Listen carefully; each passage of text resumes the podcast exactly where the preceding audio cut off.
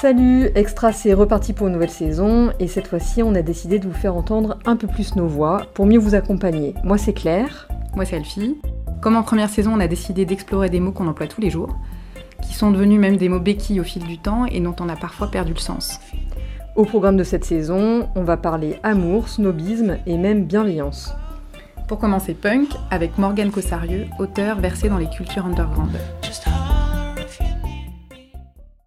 400 punks ont manifesté à Londres aujourd'hui pour réclamer le droit de vivre selon leurs normes et leurs coutumes et pour célébrer aussi la mort du premier musicien punk Vicious. Devant les Londoniens qui ont gardé leur sang-froid, on a vu passer des jeunes filles aux cheveux rouges à pointe bleue, maquillées en jaune et en noir, avec des épingles à nourrice en guise de boucles d'oreilles. Alors moi, euh, je suis pas vraiment punk. Souvent les gens me considèrent punk, mais moi je me suis jamais vraiment considérée punk parce que j'ai vraiment euh, euh, évolué dans beaucoup de scènes underground. Enfin, au cours de ma vie, je suis passée par la scène goth, la scène punk, les scènes techno, les scènes queer, les scènes body art. Et pour moi, le punk, c'est vraiment c'est quelque chose que j'aime bien, mais en fait, je n'aime pas vraiment la musique punk, donc c'est pas vraiment une scène dans laquelle j'ai pu rester. Euh, mais je pense que j'ai gardé euh, quelque chose donc de cet état d'esprit punk euh, là dont tu parlais. Moi je dirais que je suis punk, dans l'esprit et non le look. Pour moi, les gens ils te collent une étiquette parce que tu as les cheveux hérissés. Tu portes soit des Rangers, soit un pantalon bousillé, mais tu peux porter ça sans, partout. Être, sans être punk. Et on te, on te traitera de punk, tu as les cheveux hérissés. Comme ça parce que tu aimes bien la brosse, on te traitera de punk. Ça n'a rien à voir l'étiquette, c'est l'esprit. Mais c'est quoi C'est quoi l'esprit L'esprit, pour moi, il y a deux esprits. Il y a le, ceux qui se disent vrai quepons, les anards, et il y a euh, les quepons, les, pour moi, c'est les meilleurs, c'est les, ceux qui adorent le fun. Et pour moi, alors l'état d'esprit punk, et, bon, je vais peut-être aller dans, dans, les clichés et les généralités hein, pour, euh, pour expliquer. Alors pour moi, il y, y, a vraiment deux, deux branches à l'esprit punk. Euh, il, y a la, il y a la rébellion, euh, donc euh, euh, ne pas vouloir la société des parents, la société dite des parents, le métro, boulot, dodo, la maison, la télé, les enfants. Et aussi, c'est, je pense, tu deviens punk plutôt vers 16-18 ans, et donc c'est aussi avant tout une rébellion contre l'autorité parentale. Et ensuite, il y a tout un autre aspect du punk qui est plutôt l'aspect vraiment de gauche et l'aspect prolétaire, donc il va s'opposer à toute la droite et les bobos.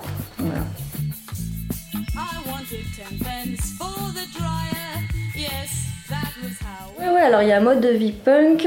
Bon, alors je, vais continuer sur ces deux branches, donc la branche rébellion, provocation. Euh, toujours pour continuer dans les généralités et les clichés, je ne peux pas dire que ça s'applique euh, à tous les punks évidemment. Mais alors ça va plutôt être une vie où on va essayer de vivre sans argent et on va se glorifier de savoir vivre sans confort aussi.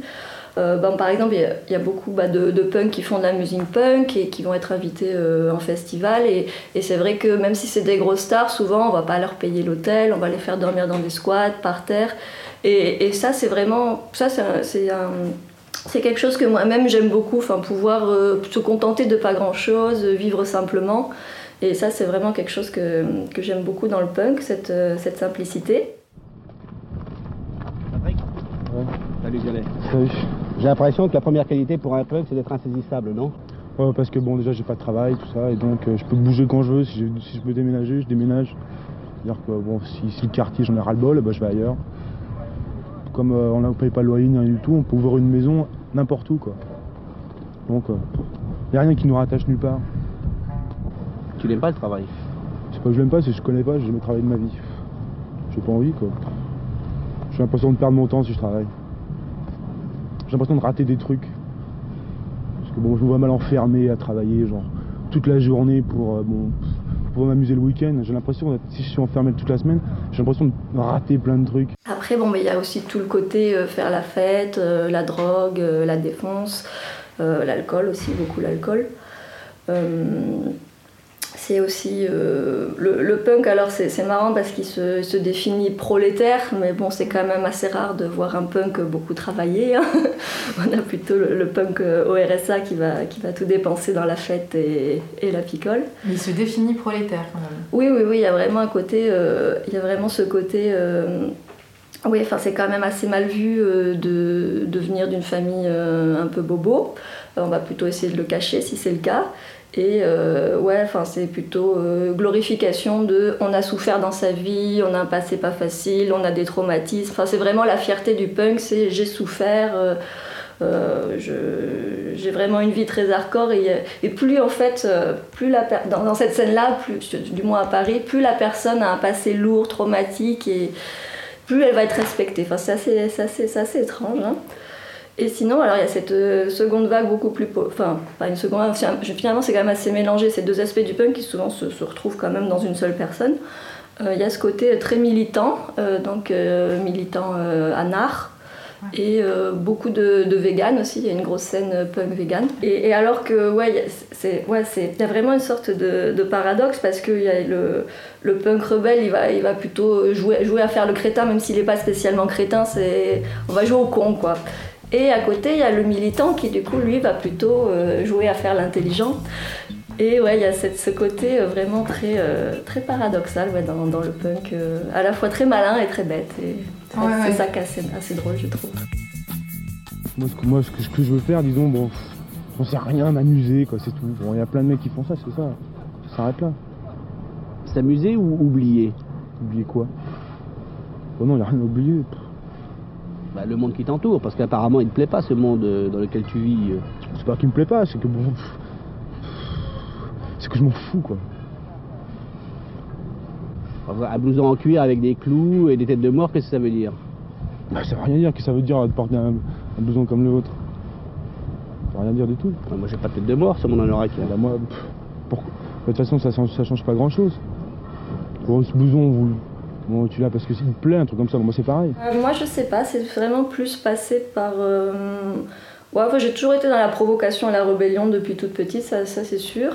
Et euh, c'est plus, moi, c'est plutôt passé par la littérature, par les films, enfin des, des, choses visuelles que j'ai énormément aimées, des atmosphères que j'ai vraiment aimées. C'est plus passé par mon goût, mon goût pour et la rébellion et l'esthétique de ces scènes-là. Quoi. Enfin, toujours plutôt, moi, c'est passé par l'art. Euh, mais comme, aussi beaucoup de gens, hein. enfin, euh, je pense que, bah, c'est traumatique ou pas, il y a un goût aussi pour, euh, pour une certaine forme d'art qui fait qu'on va vers ces scènes-là.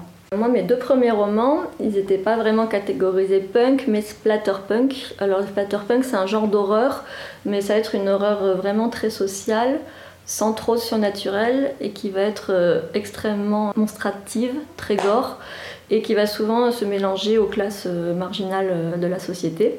Je pense que j'ai quand même vu pas mal de, choses euh, en étant dans ces scènes-là et pour moi c'était vraiment important de, témoigner en fait. Et, limite les, histoires dedans c'est presque un prétexte pour parler de, ce que j'ai vu et pour apporter ouais, mon, petit témoignage. j'adore, j'adore partager ce que j'aime donc Enfin, je fais... tous, mes, tous mes bouquins sont toujours très très référencés. Enfin, j'écris sur le vampire, mais je suis vraiment spécialiste du vampire. J'ai tout lu sur le vampire et, et dans tous mes bouquins, toujours des références à plein de trucs, des clins d'œil, des, des, petits jeux, des petits jeux de miroir, euh, beaucoup de moqueries aussi. Et, voilà, j'ai un petit peu fait pareil euh, là parce que ça, c'est aussi un petit peu ma patte, oui, de, l'ultra référentiel. Oui, je suis très nostalgique d'un passé que je n'ai pas connu. oui, toujours l'impression que c'était mieux avant. C'est vrai Ça, tu l'as vraiment Je, je l'ai eu. Je, je, l'ai eu vachement, mais ça, c'est très propre, euh, pareil, aux scènes gothiques et, punk. Euh, on est toujours à se lamenter des années 80, et des choses comme ça. Ça, c'est pas que moi. 1976, Londres, la bière, le rock, le diable peut-être, les Sex Pistols sûrement ont inventé le mouvement punk. Punk signifie pourri, sans valeur. Depuis 20 ans qu'il transforme le monde, le bon vieux rock'n'roll s'essouffle. Alors, c'est le grand nettoyage punk. Musicalement, il massacre les classiques du rock, mais le mouvement dépasse largement le cadre musical pour s'attaquer à l'établissement. Johnny Rotten déclare alors Nous ne nous sentons pas disposés à chanter des chansons d'amour au milieu des queues qui se forment devant les caisses de chômage. Après, je pense que le No Future, euh, c'était vraiment le punk des années 70. Euh, enfin, voilà. vraiment, le punk, ça a commencé à New York euh, avec toute la scène CBGB, où là, c'était. Il n'y avait même pas le No Future qui était exprimé, c'était juste des junkies donc, qui, se prostituaient, qui prenaient de l'héroïne et qui faisaient de la musique. Enfin, il c'était plutôt ça, hein, le punk. Et ensuite, alors, il y a eu la scène, euh, la scène euh, anglaise où là, on a vu apparaître Sid Vicious euh, qui était dans euh, l'autodestruction totale et la provocation et qui a vachement parlé à, à des, à des gens très jeunes. Et c'est lui, là, c'est plutôt euh, autour de lui qu'on a construit le, nos futurs. Quoi. Sauf que lui, il est mort en 80 et Sauf que lui, bah, lui, il a vraiment pas eu de futur. Quoi. Clair. Alors qu'est-ce que c'est qu'un punk en 85 Oula, question embarrassante. hein. bon, bah, je sais pas, si vous appelez un punk un clochard, alors si vous appelez un punk, euh, je sais pas, je sais vraiment pas quoi répondre. Punk 85, soit. Ouais. Ouais, les punks qui sont complètement défoncés, bourrés tout le temps. Qui, qui speedent pas, quoi. C'est plus des punks. C'est des babs. Qu'est-ce que vous pensez de la violence hein Ah, moi je suis violence, contre, ouais. Je suis Violence contre. Mad Max ou euh, After. euh, L'after. euh, ouais, c'est ça, After. euh, je sais pas. Après la bombe atomique, euh, toutes ces Non, violences violence, après, mais la violence de maintenant, c'est violence, hein. Vous n'êtes pas violent, vous Si, moi j'aime bien, mais sans être violent, il y a violence et violence, hein. Ouais, Moi c'est je suis sûr. violent, euh, si on vient, me- si on m'emmerde, si on me dit ouais le punk ou n'importe quoi, on me dit, on me traite de guignol n'importe quoi, je réponds c'est normal, faut pas m'emmerder. Et ouais, ça, j'ai remarqué qu'énormément de gens ont des enfances difficiles hein, qui, rentrent dans cette scène-là. Je pense qu'il faut vraiment une sorte de rage intérieure qui, cherche à sortir, à s'exprimer, parce que c'est quand même avant tout une, mus- une musique vraiment assez violente. Et il y a cette danse, le pogo, où c'est quand même des gens qui se, heurtent les uns aux autres, énormément de gens tombent, se rattrapent. Mais en même temps, il y a une sorte de camaraderie dans le pogo, donc c'est euh, une amitié qui se crée par la violence. Et ouais, il faut vraiment, je pense, une vraie violence en soi. Et qu'est-ce que tu penses de l'amour, toi, Léo? Rien à claquer, moi. Finalement, j'ai l'impression que vous manquez d'amour, non? Ben peut-être, je sais pas. hein. On manque euh, de, de bière, vous n'êtes pas amoureux de nous. Non, euh, je suis pas amoureux de vous, mais je vous je trouve sympa parce que j'ai l'impression que vous êtes paumé, quoi, complètement. Mais non, on n'est pas paumé. Oh, On sait où on va quand même. Ben ouais. nulle part. Il y a ce côté euh, autodestruction euh, qui souvent va avec le passé très dur, on n'en attend plus grand-chose de la vie, mais en même temps, c'est des gens qui vivent à 200%. Euh, mais alors on a le...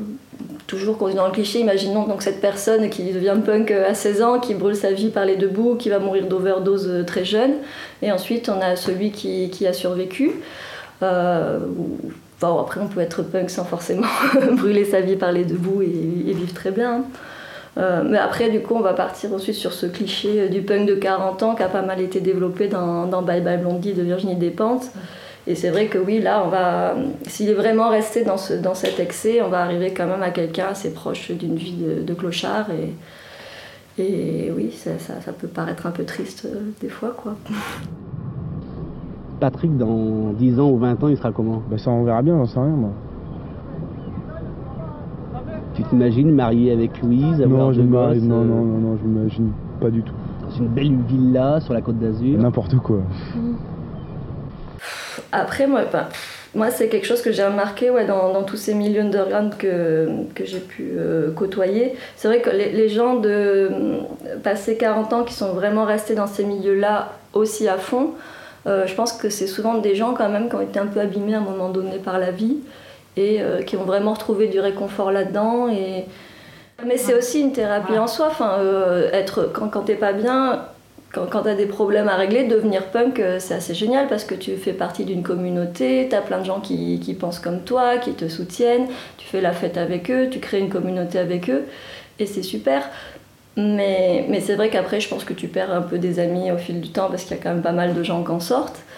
Et, c'est vrai que si tu continues au même niveau bah, de, de défonce et de ne bah, de pas construire autre chose en dehors euh, du punk, comme dans n'importe quel milieu underground, en fait, tu commences un petit peu à tourner en rond. Et après, il y a encore des gens, je pense que je, pense hein, qu'il y en a qui peuvent être encore hyper heureux, hyper adonf et garder un esprit très jeune et pas s'enfoncer, euh, même passer par 40 ans. Ça, existe, hein, je- j'en connais, mais c'est c'est un peu plus rare quand même. Mm.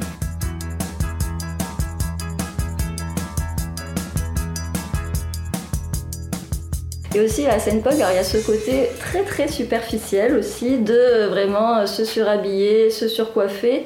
Et c'est un peu une façon de, de faire passer son côté superficiel, mais de façon virile, hein, que ce soit pour les filles euh, ou pour les garçons. Bizarrement, on se moque un peu moins d'un punk qui va passer 4 heures à se maquiller que, que d'une Instagrammeuse. Ou, euh, Alors que c'est le même processus. Alors que c'est le même processus. J'ai l'impression qu'avant tout, la, la façon de s'habiller ou la coiffure, c'est une forme de provocation. Ouais déjà ouais. je- Ouais c'est une provocation enfin. Moi j'aime bien quand les gens. J'aime bien les emmerder les gens. Ça les emmerde quand ils nous voient habillés comme ça. Et provoquer, ça veut dire euh, bah, regardez-moi, j'existe. Bon, déjà, tu vois, je fais voir que j'existe quoi. Déjà je suis pas euh, Joe euh, le commun des mortels. Je sais pas vraiment, je, je, peux pas vraiment dire que j'ai des qualités ou n'importe quoi. Mais bon, j'aime bien que quand je me balade dans la rue, que les gens ils voient une différence entre moi et eux. Qui, qui m'associent pas à tous les imbéciles qui se traînent dans la rue quoi.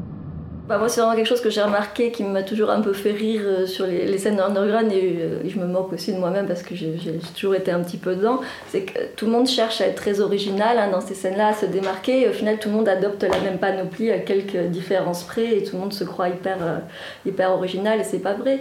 Et, même, alors moi, du coup, quand j'ai passé quelques temps à Berlin, euh, là, alors, on essaie encore plus d'être original en essayant de sortir totalement de tous les looks euh, de n'importe quelle scène et, d'essayer encore plus d'être original en en devenant encore plus toutes pareilles. Enfin, bah, ouais, à l'adolescence, moi j'avais vraiment ça, euh, je pense quand j'avais 18, de 18 ouais, à 22 ans, j'avais même pas, moi j'avais même pas envie d'être, ok, je voulais pas être comme les autres, les gens entre guillemets normaux.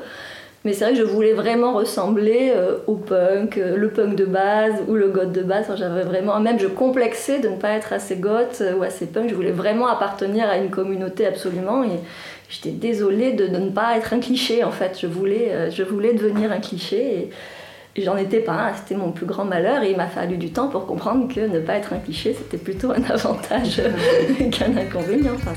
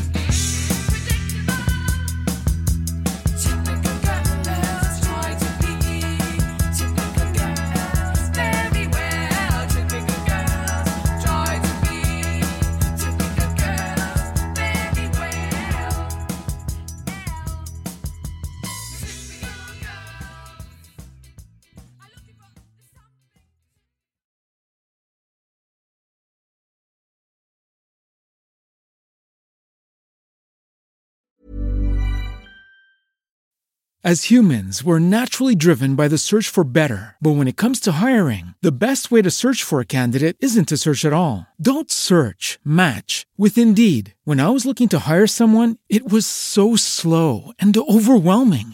I wish I had used Indeed. If you need to hire, you need Indeed. Indeed is your matching and hiring platform with over 350 million global monthly visitors, according to Indeed data, and a matching engine that helps you find quality candidates fast. Ditch the busy work. Use Indeed for scheduling, screening, and messaging so you can connect with candidates faster. And Indeed doesn't just help you hire faster. 93% of employers agree Indeed delivers the highest quality matches compared to other job sites, according to a recent Indeed survey. And listeners of this show will get a $75 sponsored job credit to get your jobs more visibility at Indeed.com slash podcast. That's Indeed.com slash podcast. Terms and conditions apply.